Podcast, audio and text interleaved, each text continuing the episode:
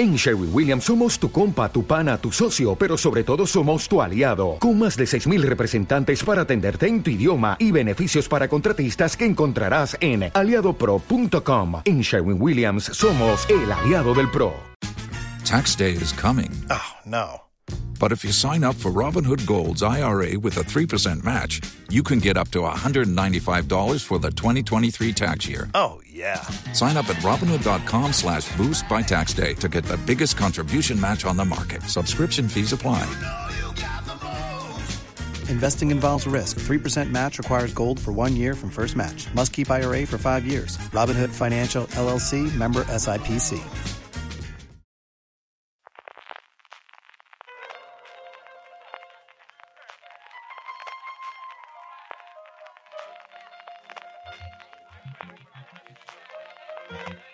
Estás escuchando Fuera de Series con CJ Navas. Desde los rescoldos de la Superliga en Europa, California, estás escuchando streaming de Fuera de Series, el programa que semana a semana te trae todas las noticias, comentarios y curiosidades del mundo de las series de televisión. Yo soy CJ Navas y para hacer el repaso de lo mejor y lo peor de los próximos siete días, los que van del 22 al 28 de abril en el mundo de las series, me acompaña Álvaro Oniva, por el cual no pasan los años. Feliz cumpleaños, querido. Muchas gracias. eh. sí que pasan, sí que pasan. Pero mencionaba esto de la Superliga y he de decir que contra todo pronóstico estoy súper eh, interesadísimo en este tema. Jamás me interesa el fútbol, pero todo el salseo de este Juego de Tronos eh, me, está, me está gustando muchísimo. Aunque sea solo por una parte, desde luego, entretenida, es divertidísimo verlo. A mí me hace mucha gracia el ver la diferencia de comparación de aquí y los americanos. El cómo comenta, porque al final sigo mucho por los americanos, de Athletic, por ejemplo, que tengo la suscripción para ver cómo, cómo hacen mis pobres Red Sox, que no llevan mala temporada después del inicio fatal que teníamos. Y es muy curioso verlo con la óptica suya, porque ellos, sobre todo, son muy aficionados del fútbol inglés y tienen muy metido, muchos se metieron con el Leicester y es curioso, curioso. Pero sí, yo creo que ha trascendido más allá solamente de la parte futbolera y de, de, al final es el comentario y la risa de los últimos tres días, a ver lo que nos dura, ¿no, Álvaro? Sí, sí, eh, entonces te sale que era como en plan, eh, o sea, yo veía lo de Florentino y decía, es que es Meñique, Meñique creyéndose más listo que nadie y, en fin. Sí, además se ha llegado todo a él. Y mira que aquí el Atlético parece que ya se ha, se ha, separado y el Barcelona es el que no ha dicho absolutamente nada y estaba desde el principio con lo que hay. En fin, aquí hemos venido a hablar de lo nuestro que son de las series. Vamos a tener, como siempre, las noticias y las críticas de la semana, la agenda con todos los estrenos de los próximos días, nuestros temas de desarrollo, los Power Rankings, nuestras preguntas. Pero antes de esos, permitidme que dé las gracias a Cosmo, que patrocina streaming esta semana con Motherland. ¿Quién iba a pensar que la puerta de un colegio en un lugar tan competitivo? Algunas madres hacen lo que pueden para sobrevivir el día a día, mientras que otras consiguen ser mamás alfas y sacar los colores a la demás. Haciendo lo demuestra Motherland, la serie creada por Sharon Holgan, la creadora de Catastrophe, y Graham Linehan, de los informáticos, cargada de sarcasmo británico y con el sello de calidad de BBC. Julia, Liz y Kevin quieren salir vivos de esta guerra cotidiana, pero nunca dejarán de estar a la altura de Amanda, que es la que mamá que maneja el cotarro, o sí. Para todas las respuestas, el viernes 23 de abril llega el primer episodio a las diez y media de la noche a Cosmo. Nuestro agradecimiento a Cosmo y a Motherland por patrocinar streaming esta semana, como os decía, el viernes 23 de abril a las diez y media su estreno. Vamos ya con las noticias, eh, Álvaro, tenemos dualidad primero de Apple TV Plus. Lo primero que tenemos es el estreno de Ted Lasso. Por fin te hemos confirmado cuando llega su segunda temporada. Es que nos hemos puesto hoy futboleros, así que Apple ha dicho, vamos a aprovechar que se está hablando mucho de fútbol y como tú decías, los medios americanos de fútbol, de equipo británico, y vamos a lanzar a nuestro, a nuestro entrenador de fútbol, pues eso, eh, que veremos a ver si a partir del 23 de julio, que cuando se estrena esta segunda temporada, pues consigue el ascenso de su equipo que tanto anhela el prota de la serie.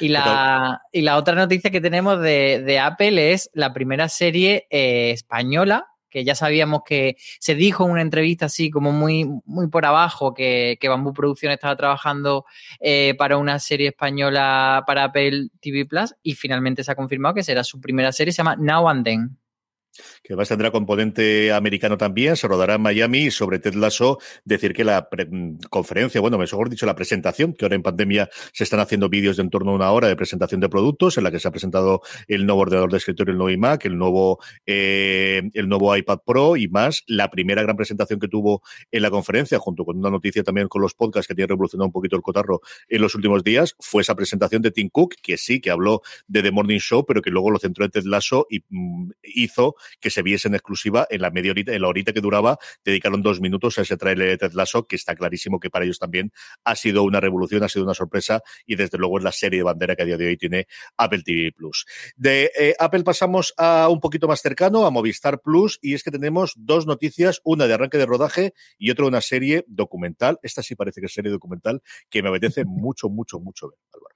Sí, de hecho, eh, esta serie documental empezó como un proyecto de serie de ficción.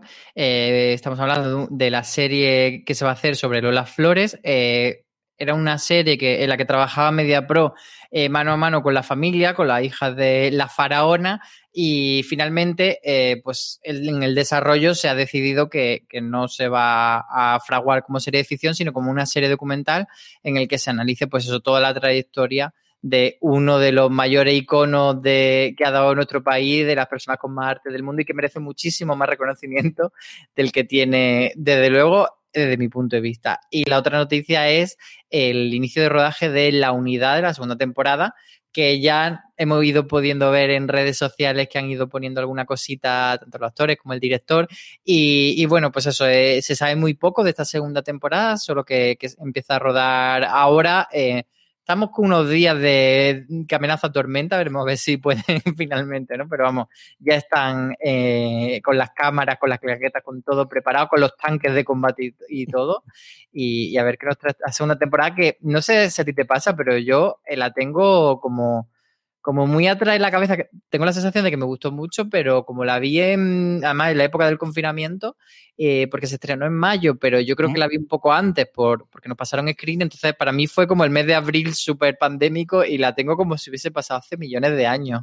Yo creo que le, ha afectado mucho que la Antidisturbios llegase después, incluso se me apura Hierro, que no tiene nada que ver, pero yo creo que se ha quedado el hueco de gran serie de Movistar del año pasado ha quedado ocupado primero por Antidisturbios y recientemente por Hierro y ha quedado un poquito atrás y eso que yo creo que tuvo mala suerte desde luego a la hora de estreno. Yo creo que finalmente la vi en torno a verano. Y sobre Lolo lo he contado Álvaro, yo tengo una canal locas, además tenemos Israel del Santo que nos hizo esa maravilla del Palmar de Troya, a falta de ver qué es lo que hace con las novelas de, de Posteguillo en el futuro, que tienen todo eso confirmado y en, y en proyecto. Tengo muchas ganas de ver el documental. Creo que tiene la baza a favor de que están tanto Rosario como, como eh, Lolita y también Carmen Flores avalando. Tiene ese siempre el hándicap cuando tienes la familia de hasta qué punto pueden meterse. Es algo que le ocurre y es un documental que recomiendo muchísimo siempre que está en Netflix, que es el de Camarón. Camarón desde la isla al cielo, creo recuerda que se llama, eh, que es una maravilla, pero hay la parte más peliaguda de la, de la biografía de Camarón, especialmente todo lo que toca a la drogadicción y también al alcoholismo, que el haber contado con la familia el haber contado con eh, eh, sobre todo el material gráfico y especialmente audiovisual inédito ha hecho que después no lo tengas. Pero simplemente teniendo eso es una verdadera maravilla. Tengo muchas, muchas ganas de ver qué es este Lola, que nos prometen que se estrenará este año. Lo que no sabemos si tendremos este año, parece que tendremos este año también es por fin el recuerdo, el reencuentro de Friends en HBO Max. Entendemos que de una forma u otra llegará aquí en España. Y mientras eso nos llega, una de sus integrantes, Courtney Cox, va a hacer una comedia, en este caso de terror, llamado Sunning Bale para Stars. Sí, es una, una, serie que hemos tenido noticia esta semana de que se da luz verde. Sí que es verdad que ya se había hablado que estaba ahí el proyecto por ahí. Y, y dos cositas interesantes. Es que también está Mira Sorbino en el reparto, acompañando a uh -huh. Courtney Cox, y que detrás de las cámaras, una de las creadoras, eh, Sharon Horgan, eh, que precisamente hemos comentado antes Motherland, que es una de las series que ella ha creado, pero también es conocida por series como Divorce o Catastrophe. Ella siempre eh, sello de calidad y en esta ocasión es co-creadora junto a Jeff Astrof, que es el creador de una comedia que aquí no llegó, pero que está bien hace unos años, que se llama Ground Floor. Entonces, bueno, parece que es un buen tándem para hacer una, una comedia de terror y sobre todo, pues eso, eh, la curiosidad de comedia de terror ¿Qué nos van a contar? A ver. Pinta bien, pinta bien. Y de las noticias pasamos a las críticas. La primera, Señoras de Lampa, de forma totalmente de tapadillo, ha concluido la serie de Carlos del y es una pena que, que después de ese arranque maravilloso que tuvo, incluso en abierto también en Telecinco, entre toda la mataron y son bolitas se, se murió, eso sí, dejando dos temporadas maravillosas que están disponibles ya en Amazon Prime Video hablaba de, de, ella, de esta segunda parte de la segunda temporada, compuesta por seis episodios, Aloña, y se deshacen al lago en su crítica y, comentaba un poco también lo que tú decías, que, ha sido una pena que, una serie que quizás se hubiese caído en otra plataforma o hubiese caído en otro canal habría brillado mucho más, pero que finalmente no, ha tenido ese tirón que, muchos esperábamos, pero que, bueno, que nos dice ella que hay que verla porque es divertidísima y sobre todo porque esta segunda temporada tiene muchísimo homenaje a series y a películas que luego en otro artículo eh, Aloña se, se, dedicó a desgranar y es bastante interesante. Si habéis visto la serie, os recomiendo que lo, que lo leáis. Hablábamos antes de Ted Lasso y de su estreno, la que se estrena mucho antes será en este mes de mayo Mythic Quest, ahora ya sin el sobrenombre, se queda solamente la serie como Mythic Quest, pero antes tuvimos ese anticipo de Everlight, que yo he podido ver también, Antonio Rivera nos hacía la crítica de una verdadera maravilla, de la que fue la comedia de Apple hasta que llegó Ted Lasso. Y, Antonio está bastante contento con este especial, que es lo que Everlight es el nombre de, la oficina donde ellos trabajan, los, trabajadores que hacen este videojuego, y, es el regreso a la oficina y, bueno, él dice que es casi pues curativo, ¿no? Como reconciliarte con, con volver a, y sacar un, pie un poco de la pandemia. Y eso es lo que destaca y también eh, una comparación con The Newsroom, porque tanto este episodio como la serie de Aaron Sorkin hacían una referencia a, Rudy y a la película Rudy. Y, bueno, Antonio opina que, está muy bien tirada esta referencia, a pesar de que sea una referencia bastante manida o bastante usada en el audiovisual, pues dice que, que Mighty Quest lo hace con bastante inteligencia. No sé si tú estás de acuerdo. Es un episodio maravilloso de ese regreso y esa celebración que tienen anual que ellos llaman Everlight, que es una especie de, torneo y de día de, asueto, pero que aquí tiene esa doble connotación de que ya no es solamente la celebración y el día que tienen de vacaciones, sino es la primera vez que vuelven todos a la oficina. Y a partir de ahí tenemos una medio trama de fantasía con los distintos personajes, conociendo los tonos que tienen después de la primera temporada. Eh, ¿Está a la altura del de la pandemia? No, pero yo creo que las circunstancias emocionales será muy complicado. Yo creo que ese es un gran aperitivo para lo que promete ser la segunda temporada y para lo que esperamos ver a partir del mes de mayo. Cambiando totalmente de tercio, nos vamos con asesinos en serie, nos vamos con asesinos y es que Start Play nos trae enfrentándonos, enfrentándonos al asesino en serie, confronting a serial killer. Pues eso, asesinos y asesinos y más asesinos, porque la moda nos dura un poquito de tiempo, Álvaro. En este caso es eh, una miniserie documental compuesta por cinco episodios que se estrenan en Star Play.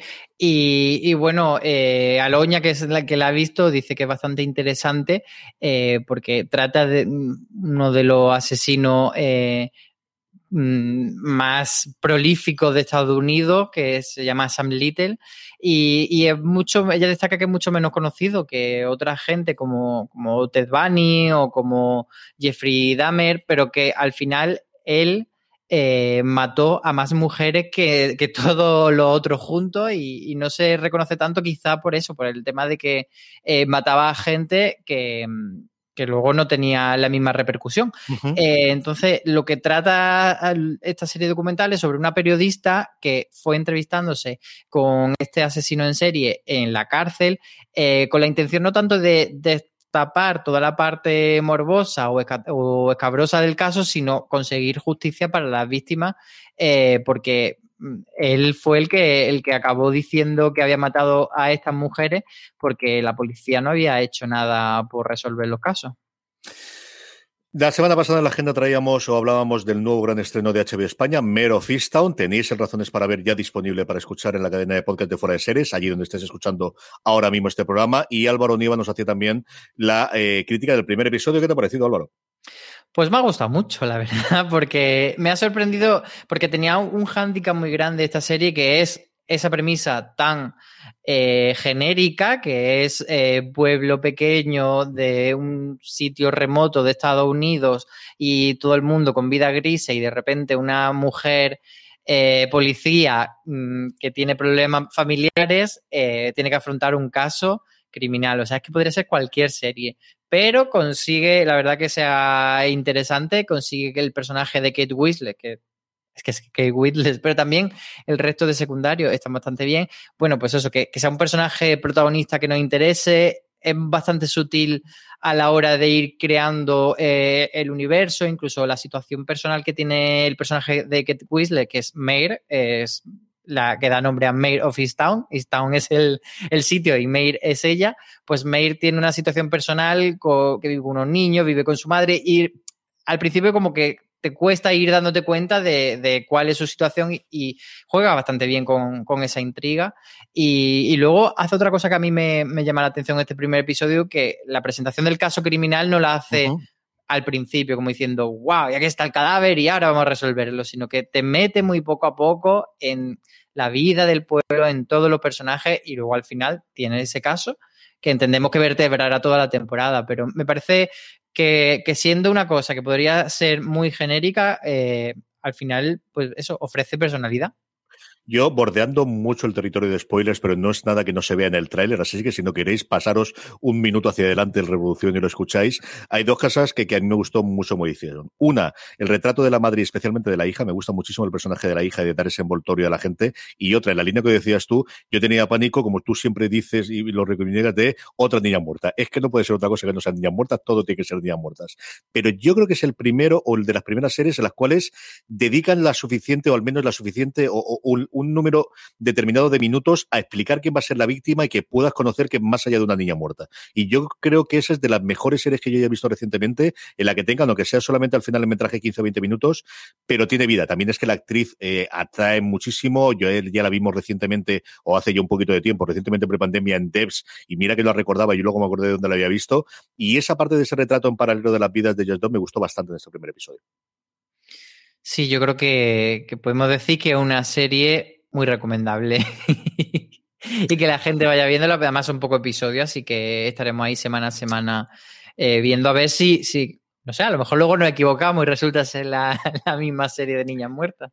Son siete episodios, yo he podido ver hasta el quinto, a mí me ha gustado mucho y no he visto el sexto y el séptimo porque no teníamos la disponibilidad o no lo pusieron a HBO. Eso no puedo decir la cosa, a mí lo que he visto hasta ahora de verdad que me ha gustado mucho, mucho, mucho. Y ahora vamos con una de cal y una de arena, las dos de Netflix. La primera, ¿por qué sois así? Una nueva serie intentando reflejar a la generación Z, pero que Beatriz Martínez la dejó bastante fría. Es una serie australiana que Netflix trajo la semana pasada, eh, si no recuerdo mal, el miércoles, de, de esta serie que trae de tapadillo en tres semanas y que parecía que, bueno, que eso, que no, que no apostaba mucho por ella y efectivamente, eh, pues Beatriz ha comprobado que, no ofrece nada nuevo y ella comenta que frente a otras series eh, juveniles bastante destacadas que hemos tenido recientemente, como Generation, como con Amor Víctor o como Sex Education, bueno, pues que aquí no hace ningún esfuerzo a la serie porque le coja eh, aprecio y cariño a los personajes. Y entonces eh, acaba desarrollando los personajes muy poco y con cada uno lo reduce a un cliché y que, bueno, pues eso que no termina aportando nada. Así que es de este tipo de críticas que hacemos. De nosotros la hemos visto para que no tengáis que verla vosotros. Le cerramos una crítica de Aloña que dice este párrafo. Estoy convencida de que si la serie tuviera un título mucho más anglófono y fuese la historia de un cantante de rock, todo el mundo hablaría de ella, pues tiene todo lo que podemos pedir a una producción de esas que esperas con ansia semana tras semana. Y está hablando de Luis Miguel, la serie. Pues sí, yo creo que, además es muy acertado decir eso de, una estrella de rock, o que probablemente sí eh, los mismos ingredientes de ese camino hacia el éxito, de esa gente que te quiere encumbrar, pero que también están contigo por, por eh, el dinero y por el interés, pues estuviese con una figura que no nos pareciese telenovesquera o que no nos pareciese que tiene un poco de caspita, pues yo creo que nos conquistaría mucho más. Pero es cierto que todo el mundo eh, que como Aloña han visto la primera temporada de Luis Miguel la serie le ha parecido un serión. Y, todos están emocionadísimos con la llegada de la segunda temporada. Así que los que no nos hemos puesto por prejuicio, como dice Aloña, creo que, que tenemos una cuenta pendiente con ella. La crítica de verdad que hace, mm, como suele ser el, habitual en Aloña, desde luego que desgrana muy bien por qué hay que acercarse a ella y por qué hay que verla. Todas las noticias, todas las críticas, todos los podcasts también, para que os avisemos, como siempre, uniros a nuestro canal de Telegram, telegram.me barra noticias FDS, así cada vez que colguemos algo en la web os notificamos y lo podéis ver pues en ese instante si estáis eh, con un momento, o si no, al final del día podéis repasar todo lo que hemos publicado y lo podéis leer sin ningún tipo de problema. Vamos ya con lo que viene, lo que va a llegar durante esta semana, los próximos estrenos durante los próximos días. Y para eso, como siempre, contamos con Marichu Lazabal. Marichu, ¿cómo estamos? Que sepáis que sé que es abril. Ya es una evolución. ¿En qué, respecto... ¿En qué mes estamos, Marichu? Cuéntanos. Es una evolución respecto a la semana pasada. Tengo que dar muchas gracias a la gente que nos recordó que estamos en abril y no en marzo y deciros que no lo he entendido a la primera. Así que mmm, llevaba una semana pensando que estábamos en marzo. En fin. El viernes 23 de abril, Dark trae Cryptid y Filming trae Staff Let's Flats, una de sus comedias inglesas. Eh, Cosmo nos trae, tal y como decíamos antes, Motherland, una comedia inglesa de la BBC, y Netflix trae Sombra y Hueso, uno de los estrenos grandes de la temporada. El sábado 24 de abril, Sundance TV estrenará Adele. Y eh, HBO trae a Black Lady Sketch Show, que van por la temporada 12 y que reconozco que no he visto nada. Me he sentido fatal cuando he visto temporada 12 y no he visto creo que ni una imagen. El martes 27 de abril Netflix estrena Fatma y cerramos la semana con Sexify por parte de Netflix en el miércoles 28 de abril. ¿Hay más vida fuera de sombra y hueso o eso es lo que hay que ver esta semana, Marichu? Pues yo me debato entre Motherland, que la verdad es que me ha parecido divertidísima, tendréis un razones para ver y me he reído muchísimo porque tira mucho del humor negro y a los que no tenemos hijos nos permite reírnos de los que sí los tenéis. Y Sombra Como y Hueso. Si hace falta excusar, eso me parece muy bien. Como si necesitases excusa para eso. Y Sombra y Hueso, que ya me he zampado la mitad de, una, de un tirón porque nos han pasado de screeners y puedo decir que estoy muy satisfecha con lo que han hecho. Y hasta, hasta aquí mi momento fan. Ya sabremos mucho más, desde luego, de Sombra y Hueso. Un beso muy fuerte, Marichu. Hasta la Muchas semana gracias. Hasta la semana que viene. Álvaro, de todo lo que escena, ¿qué os apetece ver? Pues este Cryptid de Dark eh, se lo he encargado a Juan que, que, lo vea y nos cuente si merece la pena, pero es verdad que me llama la atención, pero bueno, como lee el, el maestro del terror, voy a esperar a, a, ver cómo le encaja. Y yo creo que Sombra y Hueso también eh, le tengo muchas ganas de decir que eh, yo solo he podido ver el primer episodio, eh, ya se puede hablar, ya, se ha levantado el embargo. Eh, y, la verdad es que me, me, empieza pareciendo una serie de fantasía, digamos, bastante genérica y con la que no entro mucho, pero tiene un cierre del primer episodio que te deja bastante con ganas, así que, así que le voy a dar oportunidad porque sí que estaba yo reticente a Sombra y Hueso y, sí que me acabó gustando ese primer episodio y creo que, que sobre todo puede ir creciendo mucho a medida que, vas conociendo a los personajes, más allá de, de, la protagonista, que sí que es fácil eh, cogerle el punto, pero todos los que hay alrededor, que son bastante y, y tiene como eh, un encaje que en principio, como pasaba un poco con Juego de Tronos, que veía uh -huh. tanta gente y no sabía dónde estaba cada uno. Pero yo creo que eso, cuando se van asentando las piezas, yo creo que puede ser divertida y entretenida. Yo de Cryptid eh, tengo curiosidad por ver sobre todo el formato, porque son episodios cortos de veintitantos minutos cada uno de ellos, de 20 a 22 minutos, y como decía Álvaro, será Juan el que, el que tenga la crítica en la, en la web, y le preguntaré antes qué le ha parecido, que seguramente lo veré a lo largo del día de hoy. Y de Motherland he podido ver ya el primer episodio y da lo que promete. Es una serie tremendamente divertida, yo no sé si es para reírse de la gente que tiene hijos en general, pero vamos, creo que es una serie con ese puntito lo que espera, no lo que te promete desde luego, yo creo que sí que te lo da absoluta y totalmente. Vamos con nuestro tema de desarrollo y tenemos aquí dos cositas para comentar esta semana un poquito más eh, sosegadamente. La primera es los dineros del Señor de los Anillos. No tenemos tráiler, no tenemos teaser, casi no tenemos imágenes, pero se habla, ya se habló en su momento de lo que les costó los derechos a Amazon y se empieza a hablar del money, money, money, de lo que les cuesta y de las exenciones fiscales que están recabando en Nueva Zelanda para poder llevar adelante el rodaje de la que parece que será solamente la primera temporada.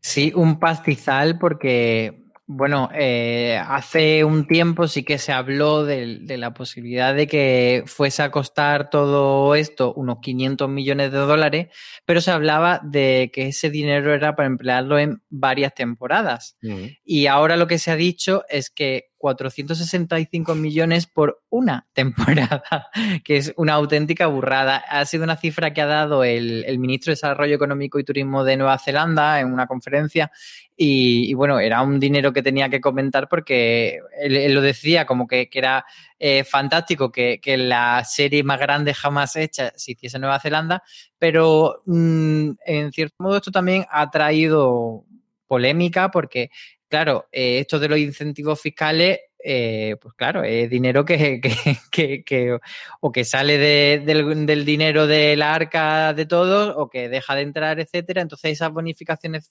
fiscales en, Nueva Zelanda y en un contexto pandémico, pues sí que están también levantando ciertas ampollas porque eh, dicen, claro, que, en un momento de crisis, pues eh, el señor Amazon no es precisamente una, una, persona que no tenga dinero para hacer una serie de, de esta calidad o, de, o la serie que quiera hacer. Entonces ahí hay un poco también de, de controversia y, y, de hecho el Banco Central de Nueva Zelanda decía que había cierto riesgo fiscal porque eh, es una serie que no tiene tope de presupuesto y, y, claro, pues no se sabe cuánto va a tener al final el gobierno que, que acabar soltando de dinero porque no está cerrado ese presupuesto. Esa es la parte que a mí me extrañaba de ahí, que no subiese el límite, porque es cierto que aquí cambia muchísimo de país en país. En Estados Unidos es una cosa que empezó en Luisiana y, luego se expandió en Georgia. Si veis, por ejemplo, toda, casi todas las series de Marvel se han rodado en Georgia, aparece al final el símbolo del estado, que es esa eh, melocotón, y por eso aparece Peach State, que es que están subvencionados por la parte del fondo. Y como os digo, empezó después de, de Katrina. Fue un intento de, de vamos a ver de qué forma podemos revitalizar la economía y la forma que se le ocurrió a ellos era tener exenciones fiscales Luego la parte económica es un poquito más compleja, pero al final es, te gastas tanto dinero, justificas que te gastas tanto, tanto dinero y hay una, en algunos casos, una devolución de ese dinero y en otros casos la posibilidad de que una empresa se pueda deducir eso en el impuesto de sociedades, que al final lo que hace es eso, vendiéndose a esa empresa o capturando o montando una empresa en ese lugar. Tan importante ha sido en Estados Unidos que Los Ángeles, que tradicionalmente decían, es que somos Los Ángeles, ¿qué coño vamos a hacer nosotros de poder hacerlo? Tiene exenciones fiscales de hace unos tiempos y de hecho hay varios rodajes de series que más allá de que por las estrellas vivan en Los Ángeles, sino que se quieren ir a rodar a otro sitio, se han llevado para allá. Exactamente igual con Canadá, ¿no? Muchas de las razones por las que se van a Toronto y a Vancouver, además de evidentemente porque es más barato y por las circunstancias que tengan y porque existen los sets, es porque tienen esas excepciones. Y aquí en España también lo tenemos en pequeña medida. Nosotros tenemos aquí una ley general en la que tienes unas exenciones. Aquí sí que está capada, hay un límite máximo que puedas tener eh, de exención y, y, un mínimo, si solamente a partir de una determinada inversión puedes tener, y luego con excepciones forales. Navarra funciona hasta el 40%, los territorios de extramar, no recuerdo ahora el nombre que tiene la Unión Europea, pero fundamentalmente Canarias, que es que mejor ha aprovechado en los últimos tiempos, está por encima de ese 25 general que hay, que es un 40%, y recientemente lo estaban intentando en el País Vasco las ciudades, en vez de ser, o, en algunos casos las provincias de las ciudades, tenerlo tanto Bilbao como Vitoria. Y eso es en lo que estamos. Yo creo que es un debate que surja varias veces. Nueva Zelanda no los sitios que inicialmente tuvieron peor la pandemia, o al menos fue los, los que tuvieron más control, pero sí es cierto que al final cuando se habla de dinero público, y es que aquí, claro, si estamos hablando de lo que normalmente suele ser de exenciones y de rebate, que suele ser, pues échale de un 20 o un 40%, estamos hablando de un par de centenares de millones de euros o de millones de dólares mmm, sin ningún género, sin ningún tipo de problema. Sí, al final es una forma de atraer trabajo, una forma de, atraer, eh, pues eso, eh, riqueza, pero hay que ponderar hasta qué punto también eh, estás favoreciendo a empresas que, que, pueden tener los recursos económicos. Entonces ahí siempre está como buscar ese equilibrio, pero como tú decías, es algo que, que, se hace, por ejemplo, en el estado de Georgia, además de todo Marvel, que también lo han hecho con las pelis, además de con la serie eh, de Walking Dead, eh, uh -huh. se graba ahí en el estado de Georgia y de hecho tienen como una cosa de, de, de dónde tienen que grabar y el radio de lo lejos que se pueden eh, alejar. Y de hecho, cuando rodaron, por ejemplo, toda la trama de Oceanside, que tenían que ir a la playa, tenían como que pedir un permiso específico a, con quien tienen ese contrato para decir, vale, es que necesitamos irnos de, de, Georgia porque necesitamos una playa, entonces nos tenéis que dar permiso, vale, te lo damos. Y, sí que al final todo eso, eh, yo creo que, en España lo vamos viendo también mucho con, con, con salir de Madrid y, con que haya eh, otro sitio, Canarias, por ejemplo, Canarias lo está haciendo muchísimo y además con todo lo de la pandemia se potencia mucho eso de decir, bueno, aquí estamos como más cerrados, más eh, protegidos y, y, bueno, estamos viendo también cómo se va eh, los rodajes a Galicia y cosas que hace unos años eran impensables además.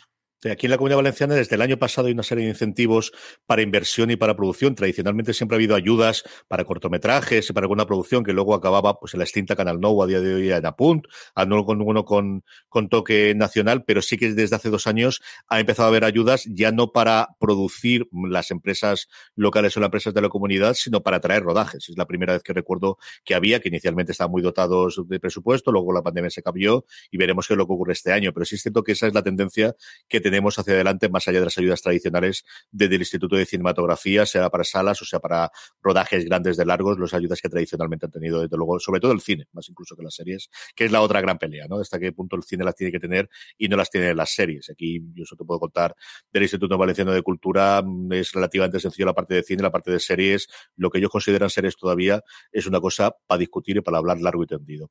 La otra cosa que queremos comentar esta semana era, sacamos la noticia de que Justin Terox pudo interpretar un personaje de Perdidos, que inicialmente se lo prometió o se lo, se lo propuso Damon Lindelof, pero más allá de esa noticia, yo creo que una parte que contábamos también en la noticia que publicamos en foraseries.com de eh, la campaña que utilizó el Lindelof hablando del, del, físico de Justin Terox y de cómo esas cosas también han ido cambiando con el paso de los tiempos, Álvaro.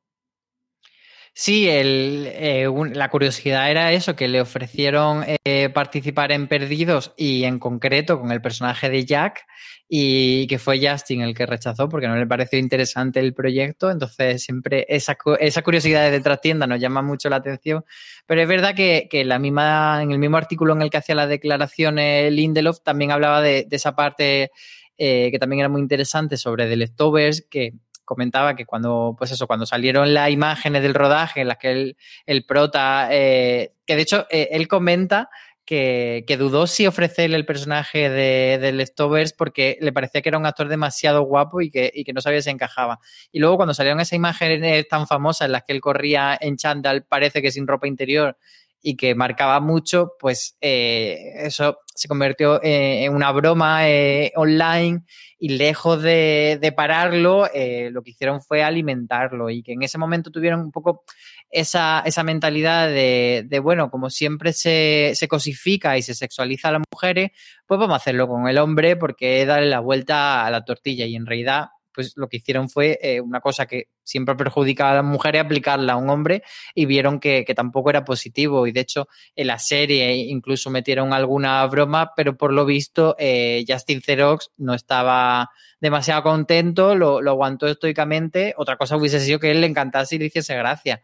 Y entonces, pues no hay nada que objetar. Pero parece que él sí que estaba ciertamente un poco molesto y estuvo aguantando el chaparrón. Y entonces lo que dice ahora Damon Lindelof es que, bueno, pues ahora que, que, lo puede pensar con perspectiva se da cuenta de que cometió el error de, de que no tenía que cambiar la cosificación de sitio, sino, sino eh, utilizar el talento de esta persona como actor y no tanto como, como guapera sin más y no reducirlo solamente a eso. Sí, eh, directamente no hacerlo y ya está, y está perfectamente después. Así que nada, me equivocaré, no lo volveré a repetir. A Justin de lo tendremos, por cierto, dentro de nada en la Costa de los Mosquitos de Apple TV Plus, que hablaremos de ella dentro de unas fechas cuando se estrene. Nos faltan nuestros Power Rankings, las series más vistas de la semana, nos faltan como siempre las preguntas de los oyentes, pero antes una pequeña pausa. Estamos ya de la vuelta y es el momento de repasar nuestros Power Rankings, las series más vistas por la audiencia de Fuera de Series durante la semana pasada, una encuesta que hacemos semanalmente en fuera de series.com, en la que os invitamos a que nos pongáis las tres series de las que habéis visto la semana anterior que más os han gustado. Como siempre os digo, para que no se os pase, uniros a nuestro grupo de Telegram, Telegram ME barra eh, Fuera de Series, y ahí, además de poder hablar diariamente con más de 1.500 personas que forman el grupo, cuando colgamos la encuesta os avisamos y nada, 10-15 segundos nos ponéis esa tres series. Y antes de ello, Álvaro, comentar que la semana pasada nos sorprendíamos los dos que Superman y Lois no lo estaban metiendo la gente y es que Superman y Lois está de parón y no vuelve hasta dentro de un poquito de tiempo. Sí, además nos lo comentaron nuestro, nuestro oyente y además he de agradecer que nos lo comentan con mucho amor y mucho cariño. No son los típicos comentarios de habéis equivocado, sino que nos lo dicen amablemente y, y, está bien porque las cosas que se nos pasan a nosotros, ellos están ahí para recordárnoslo. Pues efectivamente se han emitido cinco episodios de Superman y Lois y el sexto pues por temas de pandemia y tal, eh, ha tenido que, demorarse, va a haber un parón y será el 18 de mayo en Estados Unidos cuando vuelva y como siempre, eh, pues HBO España lo tendrá el día siguiente. Vamos con el Power Rankings. La primera entrada en el puesto número 10, la primera de las cuatro nuevas entradas que tenemos esta semana. Hablábamos de ella antes. Luis Miguel, la serie, segunda temporada para Netflix y ocupa el puesto número 10 de nuestro Power Rankings. Luis Miguel, la serie. Y no dudo de, de, que subirá. En el 9 tenemos otra entrada, en este caso una serie de AMC España, que a mí me ha sorprendido que entre, porque una serie, en principio, con un carácter un poco más minoritario. hablamos de The Minister, eh, una serie que, por cierto, eh, hace unos días publicamos una entrevista con el prota en foraseries.com, así que si sois de los que estáis viendo The Minister y os interesa, pues ahí, ahí la tenéis. En el puesto número 8, la última miniserie de, de éxito de Netflix, La Serpiente, cae tres puestos, se queda en el 8, La Serpiente. Sí, parece que ya va cayendo la serpiente y se va despidiendo. En cambio, Fear the Walking Dead, que la semana pasada en streaming comentamos eh, la crítica tan positiva que hizo eh, Raquel Pérez, pues bueno, es otra de la entrada, en este caso, en el número 7. Dos series de AMC España tenemos esta semana en el Power Rankings, tanto Fear the Walking Dead como The Minister. En el 6, Movistar Plus, su serie en emisión actual, Merlisa Pereaude, sube un puesto y se queda en el puesto número 6 de los Power Rankings. Y la entrada más fuerte de esta semana es la del número 5. Hablamos de The Nevers, la serie de Josh Whedon sin Josh Whedon, que se está emitiendo actualmente en HB España.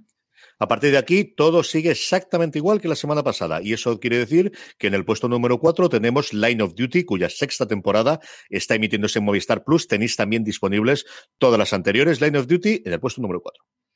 Repite también en el 3 eh, Invincible, la serie animada de superhéroes de Amazon Prime Video. Y para alegría y regocijo de Álvaro, con Armol Víctor, la serie Disney Plus, sigue ocupando el puesto número 2. ¿Qué les das, Álvaro? ¿Qué les das? Pues he de decir que ya, ya están los 10 episodios disponibles de la primera temporada en Disney Plus, así que supongo que ya a partir de la semana que viene irá bajando, pero esperemos que, que vuelva pronto, porque sí que hay fecha en Estados Unidos, pero todavía no se sabe cuándo vuelve la segunda temporada de España, así que yo espero que, que vengan emparejaditas. Luego nos pregunta precisamente sobre eso y en el puesto número uno, yo creo que eso para discusión de nadie, ¿no, Álvaro? Pues Falcon y el Soldado de Invierno, eh, la otra serie de Disney Plus en emisión, que está, pues, como siempre, no hay sorpresas. Y, y, bueno, pues a ver cuánto dura, porque sí que tenemos esta, esta semana ya es el último capítulo, este viernes, y luego hay un parón hasta que llega Loki. Entonces, bueno, vamos a tener una semana en la que por fin Marvel va a dar un poco de, de chance en el, en el Power Ranking a ver quién consigue la semana que viene el primer puesto un mesecito largo estaremos sin contenido de, de, Marvel, ni tampoco de la Guerra de las Galaxias, que todavía nos faltaba un poquito de tiempo para que nos llegue de Bad Batch. Vamos con las preguntas de los oyentes, preguntas que nos hacéis llegar a través de las redes sociales, donde somos fuera de series en todas y cada una de ellas, o también a través de esa pequeña encuesta con la que hacemos el Power Ranking, os dejamos un cuadrito para que nos hagáis preguntas, como por ejemplo nos hace Oli, que nos dice, ¿tenemos alguna pista de cuándo llega HBO Max a España y de cómo va a afectar a las personas que estemos inscritas en la plataforma de HBO? Pues eh, pistas tenemos, lo único que hay oficial es que dijeron segunda mitad de 2021. Eso ya no sabemos si es julio, agosto, septiembre, octubre, noviembre, diciembre. Eh, no han dicho nada desde entonces y que cómo nos afectará a los que estamos eh, suscritos a, la plataforma actual, a HBO España. Pues bueno, eh, hay gente que piensa que puede subir el precio, pero en principio no tiene por qué, porque lo que es HBO Max en Estados Unidos muy parecido a lo que es HBO España, que es el contenido HBO más una serie de compras, etcétera. Entonces, podría o no podría afectar. Sí que espero que haya una gran campaña de rebranding y que veamos anuncios y carteles por todos lados y que hagan el típico juego de palabras de HBO, ahora es Max, más cosas, Max acción y ese tipo de, de chuminada, pero vamos, que al final eh, la plataforma va a ser muy parecida a la que tenemos porque, porque es lo que hemos hablado otras veces. Eh, HBO como canal en Estados Unidos era pues esa línea como más eh, de calidad, más, digamos, gafapasta, pero HBO España siempre ha sido un poco lo que luego ha sido HBO más, que es un, sitio donde tiene eso HBO original, pero también tiene series como Siren, como la de CW, etcétera. Entonces eh, es una plataforma ya de por sí muy parecida a lo que quiere ser HBO Max. Fermón83A, que nos está viendo desde Twitch cuando emitimos esto en directo todos los miércoles a las eh, tres y media, nos dice una app en condiciones, por favor. Yo creo que es una de las grandes reclamaciones o de las grandes cosas que dicen. El, sí, que la van a cambiar, la van a cambiar. Cuando llegue, de... pondrán el, el, el, el, gestor o la, la, plataforma que tienen allí en HBO Max, pues eh, la, la, implementarán. Entonces, eso sí que será un gran cambio que viviremos nosotros como usuarios de HB España. Esperemos que no veamos todo el rato a, a Justin Ceros dando el golpecito en la pared.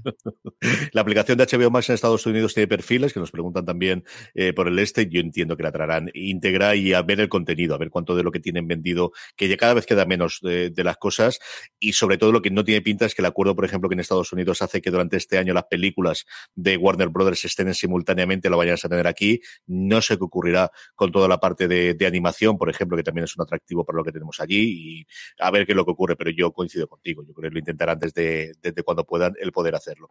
Eh, Víctor Ruiz Calmón nos dice, ¿sabéis en la segunda, lo que preguntaba antes, sobre la temporada de Lo Víctor, que se entrará en junio, se entrenará al mismo tiempo que en España y con mucho amor para fuera de series? pues oficialmente no lo han dicho. Es verdad que, por ejemplo, las series de Marvel sí la están ya trayendo todas a la vez, pero no sabemos el, el universo Hulu, estamos todavía dudando. De hecho, eh, también salió la, la, fecha de Modoc, que es esta serie de Marvel de stop motion que es de Hulu, y, y yo pregunté y no, no, decían en principio hasta qué punto, eh, o sea, que, que, todavía no sabían si la traían a la vez o si la traerían un poco más tarde. Entonces, al ser de Hulu eh, con Amor Víctor, no lo puedo, no lo podemos todavía asegurar, pero esperamos que sí, que llegue esa segunda temporada a la par. Roberto Izquierdo dice, ¿qué opinas de lo siguiente? ¿Por qué las cadenas de streaming huyen de los formatos tradicionales de sitcom cuando luego pagan millotadas por ese tipo de series? Por ejemplo, Friends, The Big Bang, The Office, no se ajustan al tiempo de duración que tienen esas series, no suelen ser comedias puras, sino que siempre tiran en las producciones que hacen a dramedias y que el número de episodios suele ser muy corto en comparación. Pues, a ver, lo que pasa con la sitcom yo creo que eh, es que es, por un lado, el tema de, de, esa, de, ese concepto eh, visual que siempre ha tenido la sitcom, de hacerse como si fuese un teatrillo, de hacerse con un público en directo, al final eh, como que ha echado un poco a la plataforma y han querido mm, distinguirse como productos más de calité y, hacerlos así como un poco más tirando la dramedia, que era por donde eh, iban las comedias del pago, de los canales de pago tradicionales estadounidenses. Entonces yo creo que esa es una línea y luego por otro lado está el tema de que para la sitcom hace falta tener mucha paciencia y hace falta que vaya rodando. Y de hecho, eh, no solo eh, rodar en el sentido de pues eso, de que vaya cogiendo su tono, sino de ir haciendo la serie a medida que está en emisión. Y eso ha sido una cosa que tradicionalmente han hecho las cadenas en abierto y que eran capaces de reaccionar. Es decir, cuando empezaba a rodarse, eh, cuando empezaba a emitirse el primer episodio, a lo mejor ellos estaban haciendo el, el 8 o el 9 en, en rodaje y entonces eso les permitía ver cómo iba respirando el público. Ahora con el formato de hacemos una temporada completa y la lanzamos y Dios dirá, pues no hay ese, ese margen de crecimiento o de reacción sobre la marcha. Y yo creo que eso afecta mucho a la hora de, de crear una sitcom tradicional y, y, que ruede como antes. Entonces, eh, al final para, para, un fenómeno, por ejemplo, como Brooklyn Nine-Nine, que yo creo que es de las últimas grandes comedias que, que hay, y veremos a ver si, si, si, siguen existiendo esas grandes sitcoms, yo creo que hay que echarle mucha paciencia. Entonces es verdad que cuando la serie ya está rodada y tiene ocho temporadas y la lanza en Netflix, pues la gente se engancha y se las come todo de golpe. Pero hacer ese trabajo de ir construyendo poco a poco, dejar que crezca, es algo que por ahora creo que no tienen la paciencia suficiente la plataforma. Yo creo que Netflix hace sus pinitos, hace sus pruebas y hace sus cosas para tenerlo, pero es que al final eh, compararlo con mmm, la sitcom, es que claro, hablamos de 10 como máximo series de éxito por las centenares de sitcoms que se han ido cayendo en las, eh, especialmente las cadenas en abierto americanas a lo largo del camino. O sea, por cada de Friends tienes, yo que sé, pues un Samantha Who, que a mí me gustaba muchísimo, pero que se dio con dos, dos temporadas y que recordamos Álvaro Nieva, yo y tres más que la vimos en su momento. O sea, hay cosas por llamar, y esta aún nos acordamos. O sea, hay cosas peores y cosas muy, eh, mucho más equivocadas. Yo creo que es un producto que, que escasa al, al, formato que tradicionalmente tenían las cadenas en abierto que siguen teniendo las cadenas en abierto y que siguen pudiendo hacerlo. Y creo que es muy complicado, como decía Álvaro, tener ese engranaje que a día de hoy tienes de aseguramos, emitimos todos los episodios o no, pero los tenemos todos previamente para poder emitirlos. Tenemos este tipo, buscamos tener otros actores que no pueden tener un compromiso de siete años, como ocurría previamente en los acuerdos cuando tenías una de las, de las series de cadena de abierto en que vas a hacer 22 episodios por temporada. Eso los actores es complicado tenerlo, sobre todo el tipo de actores que quiere esta gente para poder hacer el engancho eh, publicitario. Y esa parte es complicada. Yo creo que de vez en cuando tendremos alguna o podemos tener alguna serie que pueda funcionar en cadenas en abierto. Netflix, de alguna forma, odio mentar la bicha porque luego Álvaro se puede tristón y hacerlo con día a día, más o menos lo empezó a conseguir y yo creo que empezó a tener al menos, si no una audiencia masiva, sino una audiencia de nicho que era muy vocal y que funcionaba, pero creo que es un producto que estaba diseñado o, que funcionaba muy bien para la gente que lo emitía y que lo sigue emitiendo, que no, que no lo es que le haya caído. Y las plataformas lo que necesitan es tener 200 episodios y 200 episodios hay que rodarlos, ¿eh? es que no es fácil hacerlo. Sí, de hecho, eh, un experimento antes de, del tema plataforma que fue, creo recordar, con Comedy Central esta serie que hicieron con Charlie Sheen que se llamaba em, Terapia con Charlie, puede ser, o, algo Charlie está enfadado, o algo así. El, nombre en inglés era como Charlie está enfadado, algo así, o, el control de la rabia, algo así. Y, lo que hicieron fue encargar, pues eso, como 100 episodios de golpe. Fue justo cuando Charlie Sheen acabó con, eh, con la serie de Don Hombre y medio y le ofrecieron esto. Y fue un experimento muy raro porque eso, fue una orden de pero recordar como de 100, 100 episodios de golpe y algo que no está dispuesto a hacer Netflix, porque si ya vemos que no tiene paciencia para encargar segunda y tercera temporada de 8 episodios, pues ese crecimiento no, no lo van a hacer. Gestión de la ira era Anger Management en inglés, Terapia con Charlie, se llamó aquí en España la serie de, de, Charlie. Sí, está. Recuerdo yo el acuerdo que era, eh, porque entonces eso estaba en Estados Unidos, fue en, en FX y era el, hicieron 10 episodios, el acuerdo inicial eran 10 episodios y si lograba tener un determinado rating, automáticamente lo confirmaban por 90 episodios más, para intentar después esa venta posterior, esa venta de sindicación. Y ese último experimento que yo recuerdo luego de, de, intentar hacer a las bravas una comedia esta, fuera de comedias de animación. O sea, yo creo que ahí la otra, claro ejemplo recientemente fue Ricky Morty, de renovar de repente al infinito. O sea, ya seguir haciendo mientras apetezca hacer, prácticamente eso es lo que le dijeron desde, desde la cadena para que hiciesen con, con, eh, con Ricky Morty recientemente. Adrián Duarte nos trae, como siempre, nuestro juego de las series y nos dice: tienes que fusionar dos servicios de streaming y los demás quedarán eliminados. ¿Cuáles escoges?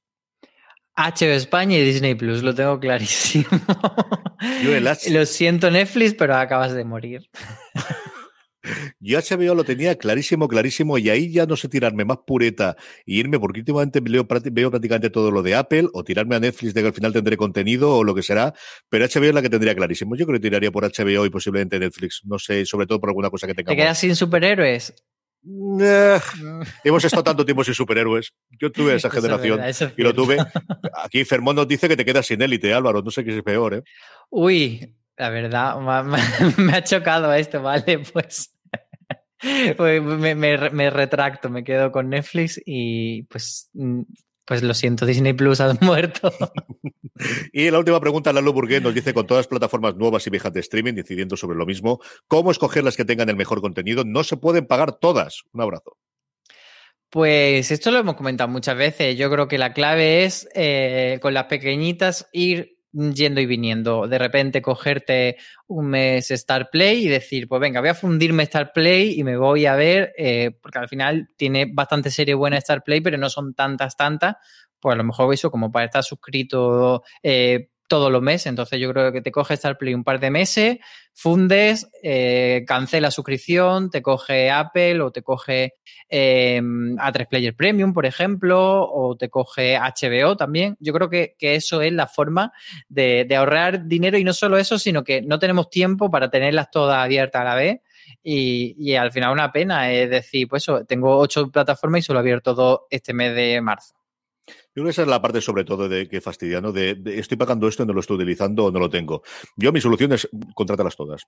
Y yo como no salgo y no tengo vida social y ahorro de otros lados y al final no me quito estas cosas, pero sí que es complicado. Y ellos lo saben, ¿eh? hay varios estudios de, las caídas que hay y aquí no es que se dé bajo un 1%, un 2% como yo puedo verificar, es que tiene unos vaivenes, algunos de los estudios que había casi siempre en Estados Unidos de la gente que se dio de baja de HBO después del último episodio de Juego de Tronos o que ha ido cambiando cuando se estrenado, que se ha dado de alta en, en Disney conforme mes han llegado las series de Marvel, los vaivenes son del 20 o del 30%, ¿eh? que no es ninguna tontería para un servicio de suscripción en el que normalmente esto no tira para atrás. Tenemos dos comentarios para cerrar. Una, que es en forma de pregunta que nos hace a través de Twitch Ediciones Esquizoides, que nos dice, ¿habrá serie de la Superliga en alguna plataforma? ¿Sería drama, comedia, true crime? ¿Qué sería esto? Hombre, no, no va a haberla, pero vamos, están ya preparándola. Yo creo que hablar como varios equipos de personas preparándola ahora mismo y por supuesto yo creo que eh, una tipo serie documental, True Crime, vamos a tener seguro y, yo creo que bastante pronto. O sea, es que alguien tiene que estar ya buscando contactos, tirando de agenda para hacer entrevistas y, y para hacerlo y luego ya serie de ficción puede ser, Hombre, yo creo que, que pega un juego de trono, más que serie, miniserie, porque esto a lo mejor es que es cortito, pero, pero sus cuatro o cinco capítulos sí que te puede dar. Luego enganchas con el, con el, campeonato del mundo en Qatar y estas cosas y te puede dar ahí la vida. Es decir, es que estos son los malos, pero es que los buenos que sea la UEFA o la FIFA a mí es una cosa que me saca de quicio. En fin, yo creo que sí. Y al final ahí, yo en medio broma, medio en serio, leí algún tuit por ahí en medio de que sería ideal para una, una temporada de la serie documental de, fútbol de Amazon que se llama Todo o Nada, se llama All of Nothing, y la verdad es que vendría como anillo al dedo de, lo que está ocurriendo y veremos lo que hay. La última, eh, Marichu nos decía Culebrón bien dado y sobre todo Juan Galonce que nos estaba viendo por Facebook, nos decía felicidades para Álvaro desde Alicante, menos mal que puntualiza Juan Calonce, que está desde Alicante, que además estaba con Luis Aceituno eh, acabando de comer un arroz como Dios manda y menos mal que nos mandó las fotos que todavía no estoy de comer. A todos vosotros, hasta aquí ha llegado streaming. Gracias por escucharnos, gracias por estar ahí. Como decía antes, todas las críticas, noticias y comentarios la tenéis en fuera de series.com. Mucho más contenido en nuestra cadena de podcast. Buscar fuera de series y Universo Marvel. Buscar en vuestro reproductor de podcast Universo Marvel, que este viernes se emite el último episodio y a partir del sábado, en directo, a partir de las 11 y el domingo en formato podcast, tendréis ya el análisis del último episodio de Fancol y El Soldado de Invierno. Don Álvaro Oniva, un beso muy fuerte hasta la semana que viene. Mucho beso a todos. Y a todos vosotros, gracias por escucharnos, gracias por estar ahí. Recordad, tened muchísimo cuidado y fuera.